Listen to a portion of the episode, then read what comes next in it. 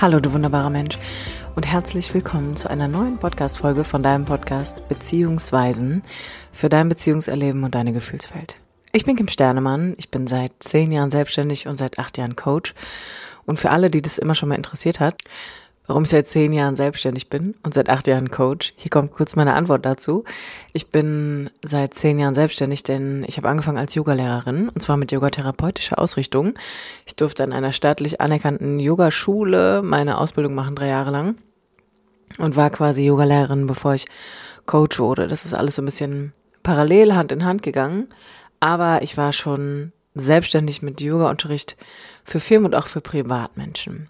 Das an dieser Stelle einmal von mir. Das hat mich nämlich neulich eine Klientin gefragt und ich dachte, vielleicht interessiert sie auch den einen oder anderen. Wie dem auch sei, kommen wir zu der heutigen Podcast-Folge. Die heutige Podcast-Folge heißt Emotionale Gesundheit. Das solltest du wissen.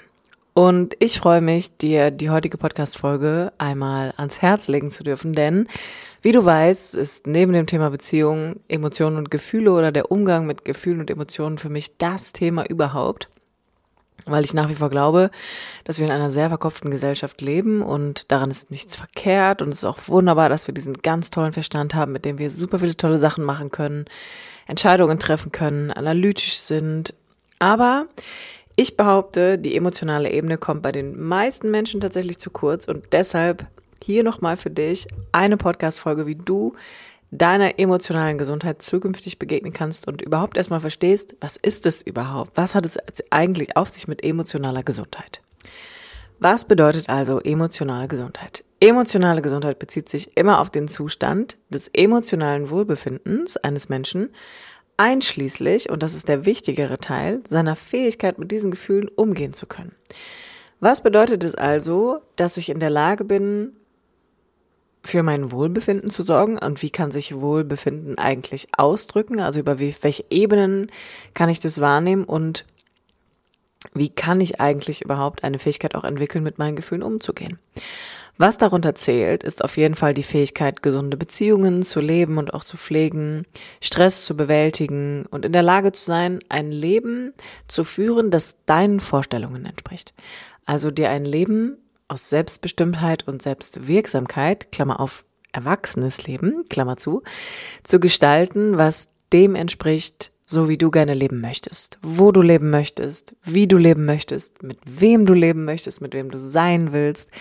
All das führt dazu, dass sich genau das auf meinen emotionalen Zustand auswirken kann und ich dann so etwas erlebe wie emotionale Gesundheit. Also wie ein Rundumpaket, in dem du dich einfach pudelwohl fühlst. Jetzt ist ja die Frage Nummer eins, was macht es eigentlich so schwer, in Kontakt mit seinen Emotionen zu sein oder sich vielleicht nicht wohl zu fühlen auf der emotionalen Ebene oder generell im Umgang mit den Gefühlen?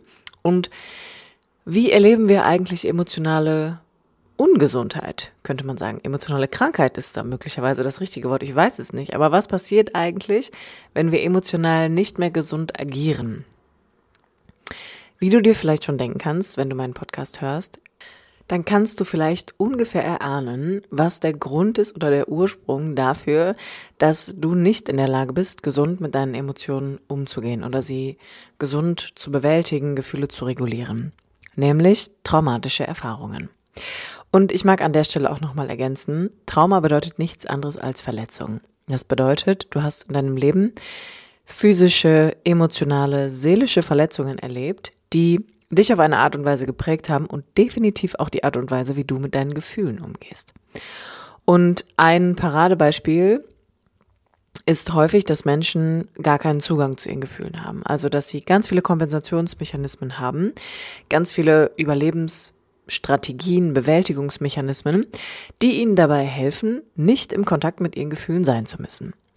Und das hat immer den Grund, wenn es etwas in deinem Leben gab, was nicht einmalig passiert ist, sondern was in den meisten Fällen häufig erlebt wurde, also eine wiederholende Verletzung, die dich als Kind emotional übermannt hat. Das heißt, beispielsweise hast du als Kind, kamst du in Kontakt mit Gefühlen, die eine viel zu große Spannung für deinen kleinen Körper hatten, beispielsweise Angst oder gar Panik. Und diese Spannung war close to Lebensbedrohung. Also wirklich so ein Empfinden von innerer Todesangst. Und wenn ich als Kind innerlich eine Spannung erlebe, die gebunden ist an ein Gefühl und darin nicht begleitet werde oder sogar darin allein gelassen werde oder dafür verlassen werde, dann ist das etwas, was sich in mir natürlich abspeichert als, oh Gott, so dürfen wir uns nie wieder fühlen. Um Gottes Willen, das müssen wir ganz weit wegspalten von uns. Davon müssen wir uns trennen. Und die Problematik ist, wenn wir gewisse Gefühle auch gelernt haben, in der Kindheit von unseren Eltern zu verbergen, beispielsweise bei vielen ist das Wut oder auch Traurigkeit, die einfach gar nicht zum Vorschein kommen durfte, oder aber auch Freude, also in Form von Lebendigkeit, dass viele Kinder häufig die Erfahrung gemacht haben, dass sie viel lebendiger sind als die Eltern, von denen sie großgezogen werden oder die in dem Fall ihre Kontaktpersonen sind, dann ist es ein bisschen schwierig, weil wenn wir anfangen, ganz früh oder im Laufe unseres Lebens uns von Gefühlen innerlich zu distanzieren oder zu trennen, die wegzudrücken, zu spalten, dann musst du dir das so vorstellen, dass du dich eigentlich von fast allen Gefühlen dadurch auf eine bestimmte Art und Weise trennst. Denn alle deine Gefühle rauschen durch ein Rohr. Es gibt nicht ein rotes Rohr für Wut, ein grünes Rohr, äh, für Freude, ein blaues Rohr für Traurigkeit, nein, sondern es gibt nur einen Kanal durch den alle Gefühle durchfließen. Und wenn ich früh gelernt habe, okay, wenn ich mich auf diese oder jene Weise fühle und das auch nach außen transportiere, also zeige, wie es mir gerade geht, dann ist da niemand. Dann geht niemand auf mich ein. Dann erlebe ich hier keinen Kontakt an der Stelle. Oder aber ich werde dafür verlassen, wenn ich wütend bin. Dass beispielsweise meine Mama oder mein Papa selbst mit Wut gar nicht gut umgehen können und das in mir natürlich auch weghalten müssen und mich dafür verlassen, wenn ich wütend bin. Vielleicht werde ich auch dafür bestraft oder wurde dafür bestraft. Das heißt, ich habe an irgendeinem Punkt angefangen, etwas in mir zurückzuhalten, um Kontakt sicherzustellen. Und an der Stelle habe ich nicht nur ein Gefühl von mir sicher zurückgehalten, sondern ganz, ganz, ganz, ganz viele.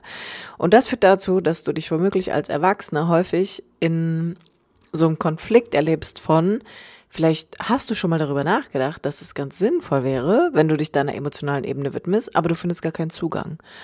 Und du lebst immer noch in der Idee, dass wenn du zeigen würdest, was wirklich in dir vorgeht, was du wirklich fühlst, dass andere dich möglicherweise dafür verlassen würden. Dass andere Menschen dich dafür ablehnen, bewerten oder gar bestrafen.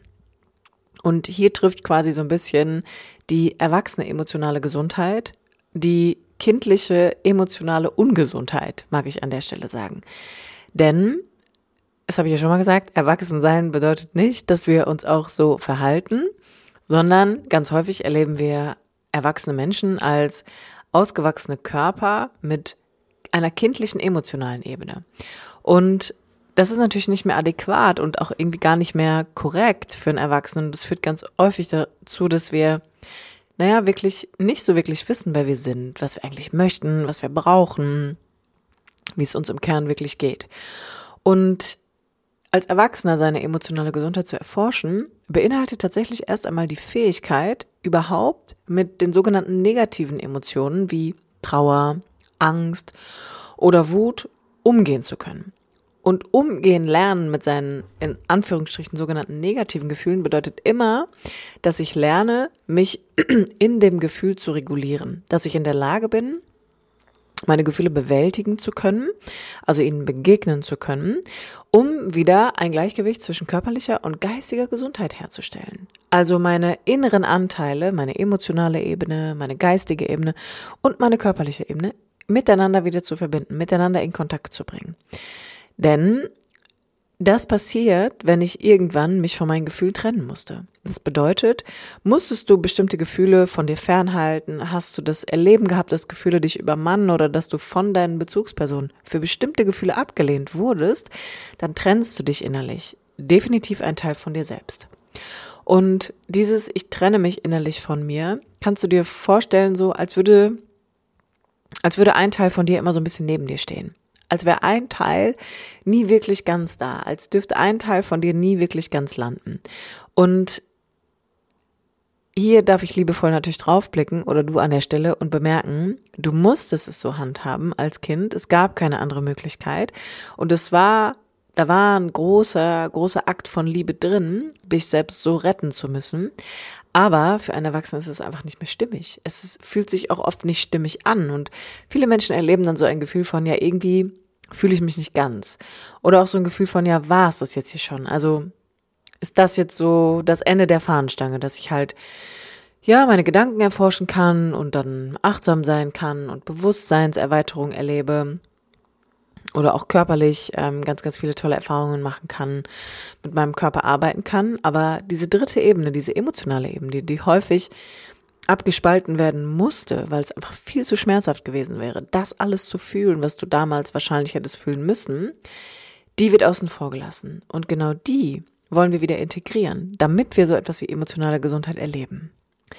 Denn, nochmal, für einen Erwachsenen sind Gefühle nicht mehr bedrohlich. Gefühle sind nicht mehr gefährlich für uns oder übermannt oder ziehen uns den Boden unter den Füßen weg, sondern das ganz, ganz, ganz, ganz, ganz oft, und mit ganz oft meine ich in 99,9 Prozent der Fällen, ist eine kindliche Perspektive drin, ein, ein kindliches Erleben, was immer noch glaubt und dich schützen will, dass das auf gar keinen Fall nochmal passieren darf. Weil das haben wir ja schon mal erlebt und es war ganz schmerzhaft und es hat uns übermannt und da ist niemand gekommen und da ist niemand geblieben bei uns, als wir uns gezeigt haben. Und diese Erfahrung gilt es als Erwachsener tatsächlich nachzuholen, damit du Zugang zu deinen Emotionen und Gefühlen hast, denn die sind dein Kompass, die sind deine innere subjektive Antwort auf dein Erleben, auf die, auf das Weltgeschehen, auf das, was du tagtäglich in deinem Leben erlebst. Und es ist sehr sinnvoll, definitiv da einen Kontakt zu, zu haben und es ist auch sinnvoll, alle Anteile in sich irgendwann miteinander wieder zu vereinen. Also nicht mehr durch die Gegend zu laufen wie ein Puzzle, was niemand beendet hat, sondern alles in dir zusammenzubringen, damit du ganz sein darfst, damit alles von dir da sein darf, damit jede Facette von dir in Gänze das Leben erleben darf. Und deshalb an dieser Stelle auch nochmal für dich. Also für den Fall, dass du bemerkst, es gibt Gefühle, mit denen hast du Schwierigkeiten oder du bist generell jemand, der anzweifelt, wofür es überhaupt wichtig ist, Gefühle zu haben, dann lade ich dich ein, wirklich mal zu gucken, wovor du Angst hast, wovor du dich fürchtest und was du vielleicht befürchtest, wenn da Gefühle wären, wenn da mehr Gefühle wären, wenn du vielleicht mehr fühlen könntest. Oder sagen wir spüren, weil fühlen kannst du von Anfang an, das musst du nicht neu lernen. Und emotionale Gesundheit ist immer das, Ding, um am Ende wirklich dafür zu sorgen, und zwar ohne Kompensationsmechanismen und ohne Suchtstrategien auch, dass ich ein Wohlbefinden von innen nach außen erlebe. Dass ich aus mir heraus ein, eine Glückseligkeit empfinden kann, die nicht damit zu tun hat, dass ich irgendwie gerade Schokolade gegessen habe oder mir irgendwas kaufen musste oder irgendwas anderes konsumieren musste, sondern ich aus mir heraus kann mit mir in diesem Leben glücklich sein. Und da spielt deine emotionale Gesundheit eine riesengroße Rolle. In diesem Sinne ich hoffe, ich konnte dich ein bisschen inspirieren. Und wenn du dich auf die Forschungsreise begeben magst, dann hast du jetzt noch die Möglichkeit, dich für eine Begleitung bei mir zu bewerben, beziehungsweise dich hier für einen Termin einfach mal einzutragen. Alle Infos dazu zu meinem Coaching findest du in den Shownotes und natürlich auch auf meiner Homepage www.kimsternemann.de. Jetzt aber erst einmal vielen Dank fürs Zuhören und bis zum nächsten Mal. Deine Kim.